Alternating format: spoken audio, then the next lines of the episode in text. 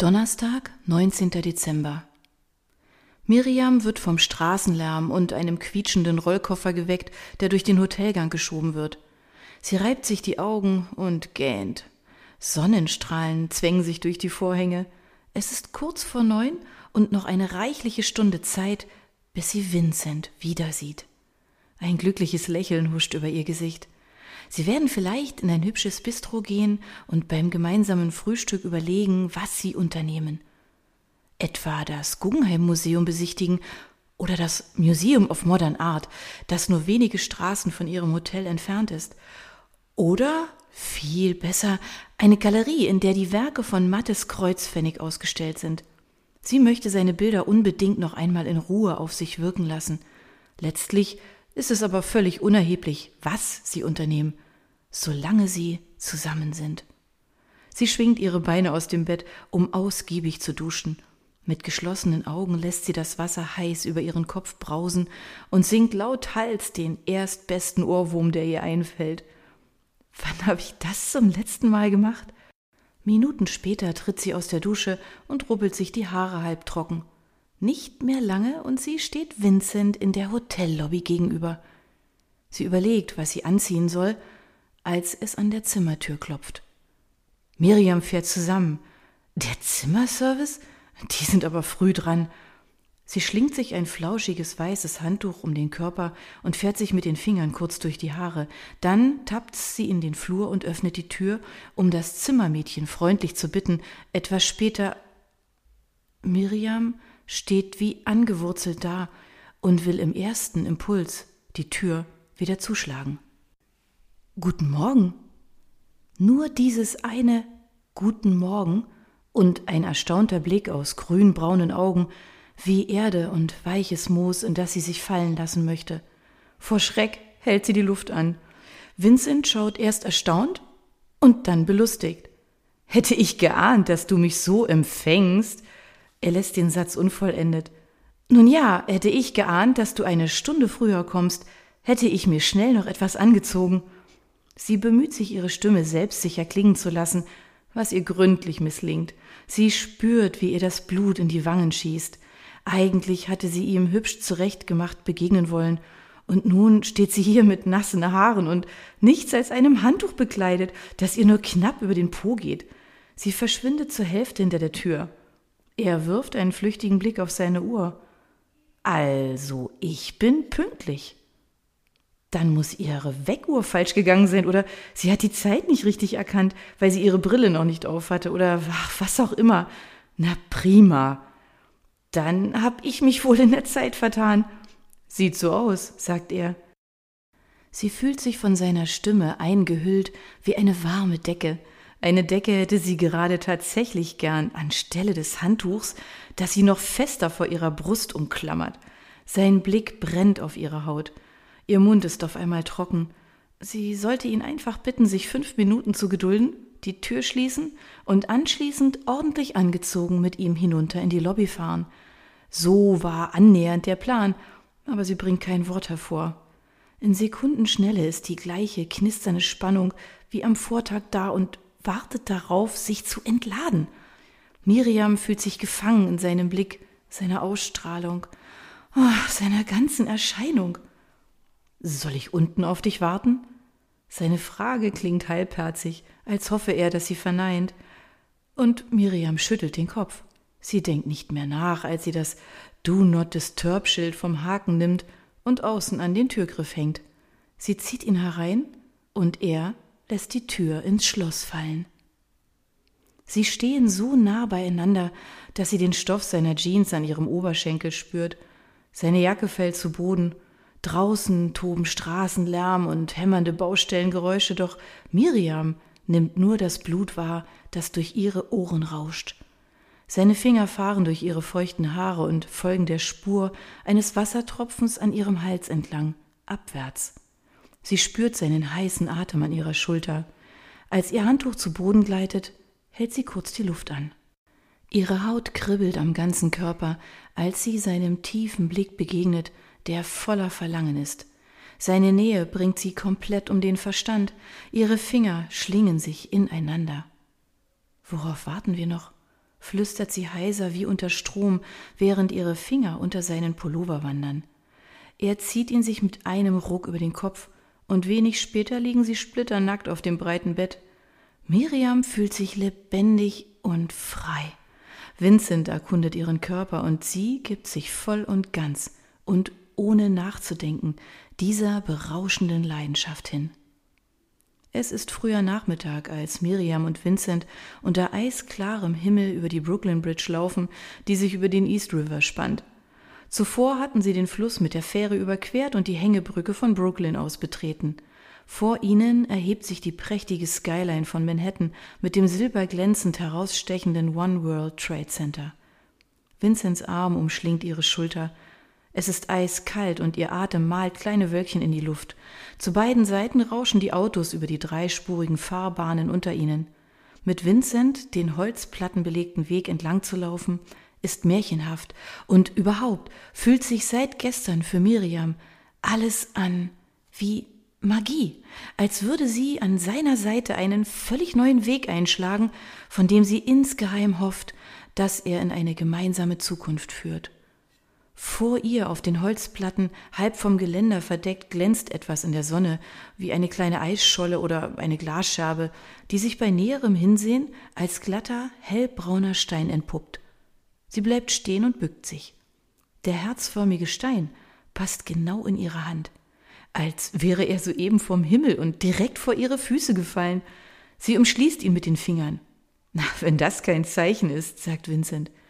Miriam lässt ihren Blick über den schneebedeckten Rand des Fußgängerweges und des netzartigen Musters des Geländers schweifen. Sie lehnt sich gegen das Stahlgeländer und blinzelt gegen die Sonne, die ihr Gesicht wärmt und glitzernde Punkte in den Wellen des Flusses spiegelt.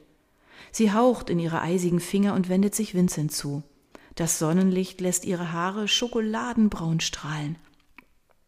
Du bist wunderschön, sagt Vincent und nimmt ihre Hände in seine, um sie zu wärmen. Ihr Lächeln vertieft sich. Sie hat so viel gelächelt seit gestern, dass ihr die Wangen wehtun. Das Leben ist schön. Oh, so einfach ist das. Es gibt schlimmere Orte, an die wir hätten flüchten können, findest du nicht? fragt sie. Ich hätte nur meine Handschuhe mitnehmen sollen. Ja, das ist wirklich der perfekte Fluchtort. Er nickt und lässt seinen Blick grübelnd in die Ferne schweifen. Es könnte aber auch sein, dass jemand, der vor etwas flüchtet, einfach nur aufgehalten werden will. Das musst du mir näher erklären. Er sieht sie an. Vielleicht wäre es besser, wenn wir uns dem Grund unserer Flucht einfach in den Weg stellen und es ihm so richtig zeigen. Ah, verstehe, erwidert Miriam, als hätte sie gerade einen Geistesblitz. Ich sollte mich also beim nächsten Mal vor den Grinch werfen, anstatt in deine Arme? Lachend zieht er ihr die rote Strickmütze über das Gesicht. Sie nähern sich einem der Steintürme auf der Brücke, von denen sich hunderte Schrägseile und Stahlstreben spannen. Miriam betrachtet Vincents Profil, hinter dem sich die blaue Manhattan Bridge erstreckt. Was ist, wenn der Weg hinter dem Turm endet? fragt sie und fühlt sich auf einmal befangen. Er sieht sie an. Willst du denn, dass er endet? Nein! Sie schüttelt den Kopf, aber das flaue Gefühl lässt sich nicht abschütteln. Es ist nur so, in ein paar Tagen fliegen wir zurück, du nach Berlin und ich nach Dresden. Ihr Seufzen wird von dem Autolärm unter ihnen verschluckt. Was ist, wenn unsere Wege sich trennen? Miriam spürt einen messerscharfen Stich in der Brustgegend. Wird sie irgendwann bereuen, was zwischen ihnen passiert ist, weil das hier nichts weiter als eine schöne Episode bleiben würde? Ein Märchen? Die Situation wirkt auf einmal zerbrechlich wie dünnes Glas. Mein Rückflug geht erst in acht Tagen. Ich hoffe, du buchst rechtzeitig um, denn dir ist sicher klar, dass ich vor Angst sterben könnte, noch bevor ich die Wolkendecke durchfliege, scherzt Vincent in ihr Grübeln hinein. Sie schlägt ihm spielerisch gegen die Schulter und er zieht sie wieder in seinen Arm. An einem der Stahlseile bleibt er stehen und umfasst ihr Gesicht mit seinen Händen, so dass sie ihm in die Augen schauen muss. Das hier mit uns, er räuspert sich. Ich, verstehe es selbst nicht richtig, aber er fährt nach einem weiteren Räuspern fort. Ich will jedenfalls nicht, dass es vorbei ist. Im Gegenteil. Miriam stellt sich auf die Zehenspitzen, berührt seine Wange und küsst ihn auf den Mund. Sie tastet nach dem Herzstein in ihrer Jackentasche. Alles fühlt sich richtig an. Dennoch überfallen Miriam zwiespältige Gefühle, während sie so eng nebeneinander herlaufen, dass kein Blatt Papier dazwischen passt. Ihre Wohnorte am anderen Ende der Welt liegen nicht unerhebliche 200 Kilometer auseinander, und diese Tatsache lässt sich nicht so einfach ausblenden. Denk nicht daran, nicht jetzt. Sie blickt den Hochhäusern entgegen, die immer größer werden, je näher sie ihnen kommen. Sie ist zusammen mit dem Mann, in den sie sich mit Haut und Haaren verliebt hat, der es schafft, sie vollends durcheinander zu bringen und ihre Zweifel tsunamiartig wegzuspülen. Alles andere ist in weiter Ferne. Wie du siehst, geht der Weg weiter, raunt er nah an ihrem Gesicht, als sie durch den Durchgang des Steinturmes gehen. Sie lächelt zuversichtlich. Es ist warm wie in einem Tropenhaus in der Boutique und Miriam knöpft ihren Mantel auf. Aus den Lautsprechern tönt Shallow von Lady Gaga und Miriam summt leise mit. Ihre Gedanken kreisen um Vincent. Sie steuert die Umkleidekabine an, flankiert von einer Verkäuferin mit papayafarbenen kurzen Haaren, die ihr den Weg weist, das rote Kleid in die Kabine hängt und den Vorhang hinter ihr schließt. Sie haben sich für den Abend verabredet. Er wird sie 19.30 Uhr im Hotel abholen und sie soll sich überraschen lassen. Mehr wollte Vincent ihr nicht verraten. Sie waren noch eine Weile durch den Financial District und die Wall Street geschlendert und hatten sich schließlich mit einem nicht enden wollenden Kuss voneinander verabschiedet. Auf dem Rückweg zum Hotel war sie an dieser Boutique vorbeigekommen und konnte ihren Blick nicht von dem roten Kleid an der Schaufensterpuppe losreißen. Sie schlüpft in der dezent beleuchteten Umkleidekabine in das Etui-Kleid. Es sitzt wie angegossen und betont ihren Körper an den richtigen Stellen. Miriam dreht sich einmal um die eigene Achse und schließt die Augen, um sich vorzustellen, wie Vincent den Reißverschluss am Rücken langsam nach unten zieht. Sie schiebt den Vorhang ein Stück zur Seite. Die Verkäuferin regt den Daumen hoch. Na dann, denkt Miriam, sie muss dieses Kleid haben, und es ist ihr egal, dass es alles andere als ein Schnäppchen ist. Unerheblich, was Vincent für den heutigen Abend geplant hat und ob dieses Kleid dem Anlass angemessen ist, sie wird es an diesem Abend tragen. Für ihn. Als Miriam das Geschäft verlässt, hat sich eine dicke Wolkenschicht über den blauen Himmel geschoben und es beginnt zu schneien. Sie steuert einen Imbisswagen mit Hotdogs an und winkt anschließend nach einem Taxi. Als sie durch die Hotellobby läuft, vibriert ihr Smartphone in der Tasche. Es ist Caro. Wenn das mal nicht meine liebste beste Freundin ist, flötet Miriam gut gelaunt. Oh, ich wollte nur mal hören, wie es dir im Land der unbegrenzten Möglichkeiten geht. Wie war dein Termin gestern? fragt Caro. Miriam stellt ihre Einkaufstüte neben dem Christbaum ab und drückt die Fahrstuhltaste. Hm, ganz okay, erwidert sie. Alles andere will sie ihrer Freundin lieber nach ihrer Rückkehr erzählen. Rückkehr. Sie will nicht zurück, nicht ohne Vincent. Bei euch alles in Ordnung? Wie geht es euch und wie geht's den Katzen? Fragt Miriam, um schnell von dem unangenehmen Gedanken an die Rückkehr abzulenken. Sie geht den Gang entlang zu ihrem Zimmer und kramt in ihrer Tasche nach der Karte für die Zimmertür. Oh, danke, alles bestens bei uns. Poppy und Pearl sind auch wohlauf. Miriam atmet auf, aber ihr entgeht nicht, dass Caro einsilbiger klingt als sonst. Sie scheint etwas mit sich herumzutragen.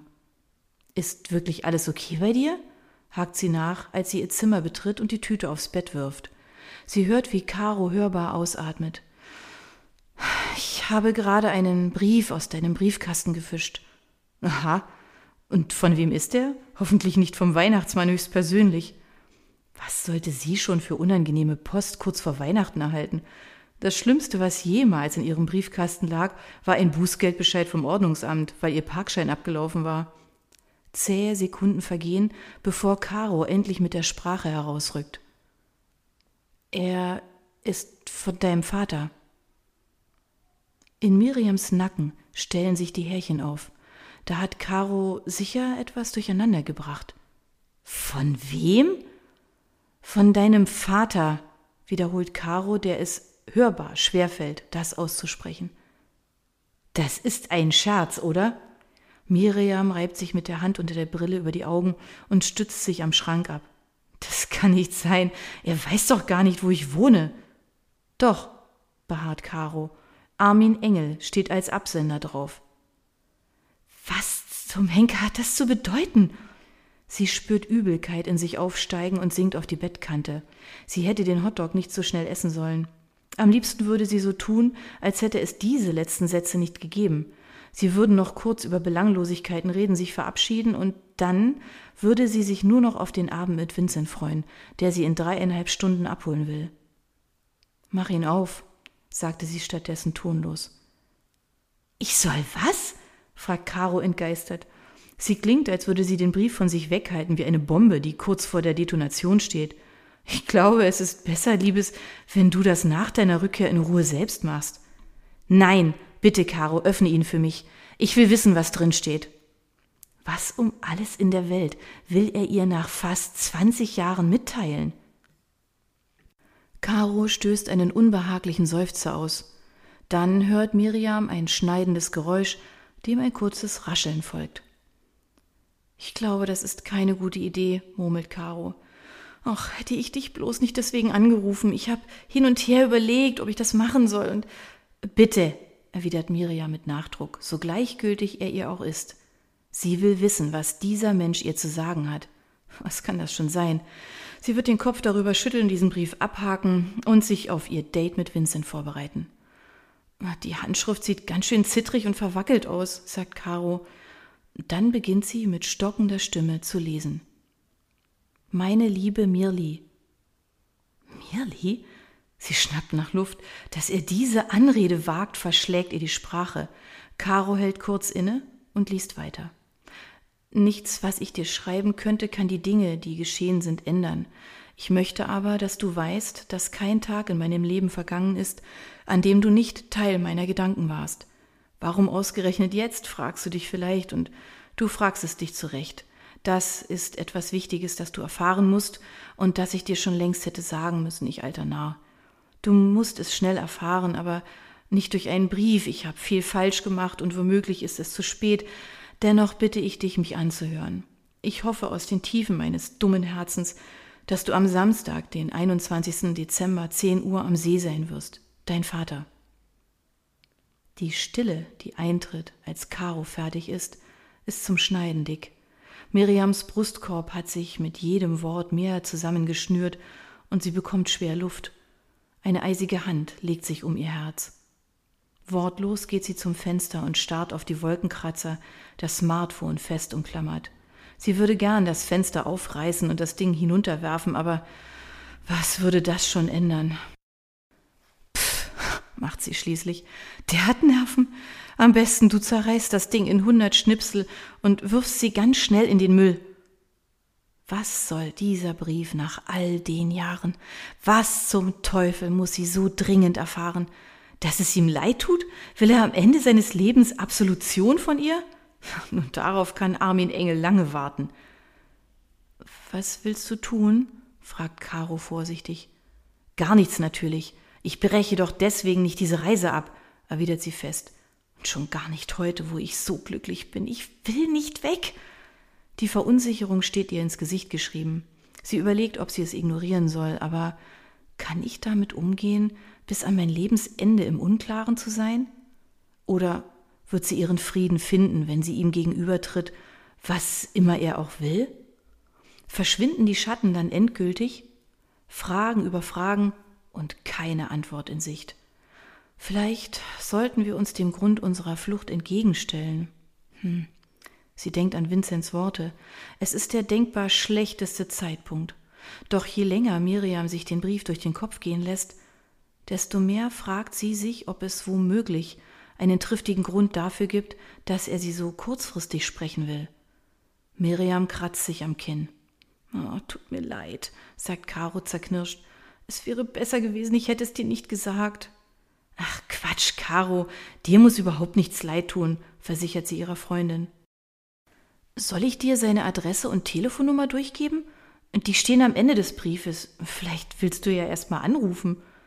Widerwillig greift Miriam nach einem Notizblock und einem Kugelschreiber auf dem Nachtschränkchen und setzt sich auf die Bettkante. Ihre Arme fühlen sich schwer an. Ihn anrufen? Oh, das würde sie niemals über sich bringen und wozu auch?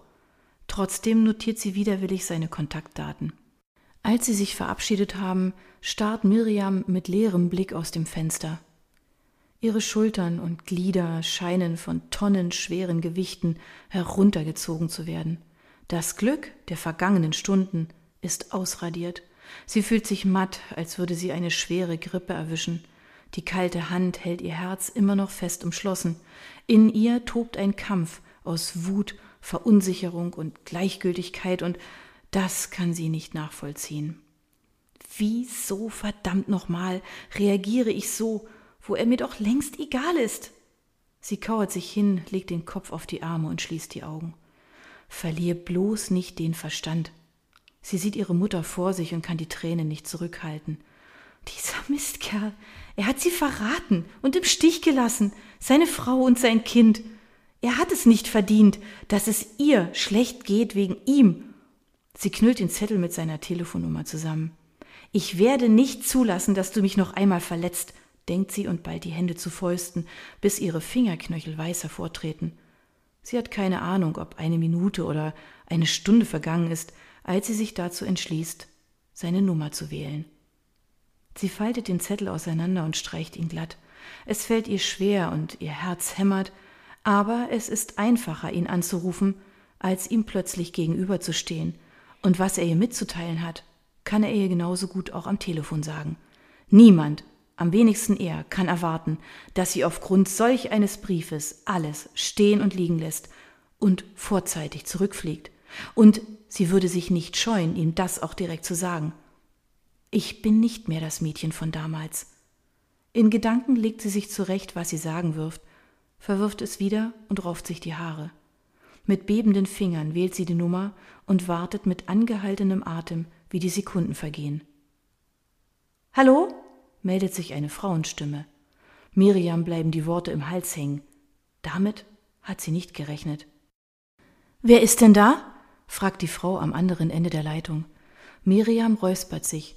Sie will sich keine Verunsicherung anmerken lassen. Hallo, hier ist Miriam Engel. Ich würde gern Armin Engel sprechen, sagt sie so gefasst wie möglich. Kurzes Schweigen am anderen Ende der Leitung, bis die Frau sagt Miriam, schön, dass Sie sich melden. Die Frau hört sich erleichtert an. Ich bin Maria, Armins Frau. Ja, natürlich, wer sonst? Maria Dumpfbacke, die andere. Es kostet Miriam unglaublich viel Kraft, nicht aufzulegen. Sie muss irgendwie ein Gespräch in Gang bringen, wo sie schon angerufen hat. Sachlich fragt sie, ist er zu sprechen? Ich wurde über einen Brief von ihm informiert. Nun, im Moment. Die Frau zögert. Will sie den Kontakt zwischen ihnen verhindern? Das würde ja passen, denkt Miriam. Ob sie von dem Brief weiß? Tja, dann. Miriam hat nicht vor, es zu erzwingen. Das muss ich mir echt nicht antun. Schließlich wollte er mich sprechen und nicht ich ihn. Immerhin habe ich es versucht. Ich bin ohnehin gerade nicht in Dresden und wollte nur sagen, dass ein Treffen so kurzfristig nicht möglich ist. Vielleicht können wir das im neuen Jahr langfristig einplanen. Würden Sie ihm das bitte ausrichten? Perfekt. Nur keine Unsicherheit am Telefon vor dieser Frau. Miriam ist ohnehin nicht bereit, ihn zu treffen. Sie hört, wie Maria hektisch zu atmen beginnt, als suche sie nach Worten. Äh, bitte, bitte, legen Sie nicht auf, Miriam, sagt sie. Leise fügt sie hinzu. Überlegen Sie es sich bitte. Im neuen Jahr könnte es zu spät sein. Wenn Sie ihn noch einmal sehen wollen, sollten Sie sich beeilen, es ist sein letzter Wunsch. Miriam hat einen Kloß im Hals. Das klingt bedrückend. Soll sie bei ihrer Meinung bleiben? Die Stimme in ihrem Kopf sagt, natürlich, er hat es nicht anders verdient. Die andere Stimme in ihrer Brust, da, wo ihr Herz gerade schmerzhaft zusammengequetscht wird, wiederholt wie ein Echo, im neuen Jahr ist es vielleicht zu spät. Es ist sein letzter Wunsch. Eine Weile schweigen sie und nur das leise Knacken in der Leitung ist zu hören. Sind Sie noch dran? fragt Maria dann. Miriam, die das Telefonat gern schnellstmöglich beenden möchte, hört sich tonlos sagen Also gut, ich werde da sein. Ist das dein Ernst? Nachdem sie aufgelegt hat, durchforstet sie automatisch wie eine Maschine das Internet nach dem nächsten Flug nach Deutschland. Der nächste Flug geht um 19.10 Uhr nach Stuttgart. Zwei Stunden. Der nächste erst sieben Stunden später mit zwei Zwischenstopps, einer davon in London. Dann würde sie erst Montag zu Hause ankommen. Nach einem weiteren Telefonat fühlt sie sich schlapp und ausgelaugt und stößt einen tiefen Seufzer aus. Sie rollt sich auf dem Bett zusammen und kann keinen klaren Gedanken fassen. Sie weiß nur, dass sie es Vincent sagen muss. Aber wie? Sie hat sich so auf den Abend mit ihm gefreut. Schweren Herzens wählt sie seine Nummer, aber er geht nicht ran. Sie presst sich die Hand auf den rebellierenden Magen. Sie kann ihm unmöglich ihre vorzeitige Abreise in einer kurzen Nachricht schreiben. Wie sieht das denn aus? Andererseits ist gerade nichts mehr normal. Erneut versucht sie ihn zu erreichen, aber er meldet sich wieder nicht. Vermutlich hat er sein Handy nicht dabei. Ihr bleibt nichts anderes übrig, als ihm eine Nachricht zu schreiben. Lieber Vincent. Ach, sie löscht es wieder. Es liest sich wie der Beginn eines dummen Liebesbriefes. Sie überlegt hin und her, aber selbst in hundert Jahren würde sie diese Situation nicht besser erklären können. Vincent, es tut mir so leid. Ich finde nicht die richtigen Worte, um zu erklären, was gerade passiert. Ich bin so durcheinander und realisiere es selbst nicht. Ich muss noch heute Abend zurückfliegen. Ich hoffe so sehr, du glaubst mir, wie schwer mir das fällt. Und noch mehr hoffe ich, wir sehen uns wieder, damit ich es dir erklären kann. M. Sie zögert, aber besser würde es nicht werden, also drückt sie auf Absenden und fühlt sich dabei, als würde ein Fallbeil auf sie niedergehen. Sie zwingt sich, ruhig zu atmen, um ihre Übelkeit in den Griff zu bekommen. Übermorgen. Ich bin es dir schuldig, Mama. Anderenfalls würde sie jede weitere Minute, die sie in New York bleibt, damit zubringen, darüber nachzudenken, was diesen Menschen dazu veranlasst hat, nach zwanzig Jahren ungefragt an der Tür zu ihrem Leben anzuklopfen und warum es sein letzter Wunsch ist, sie zu sehen.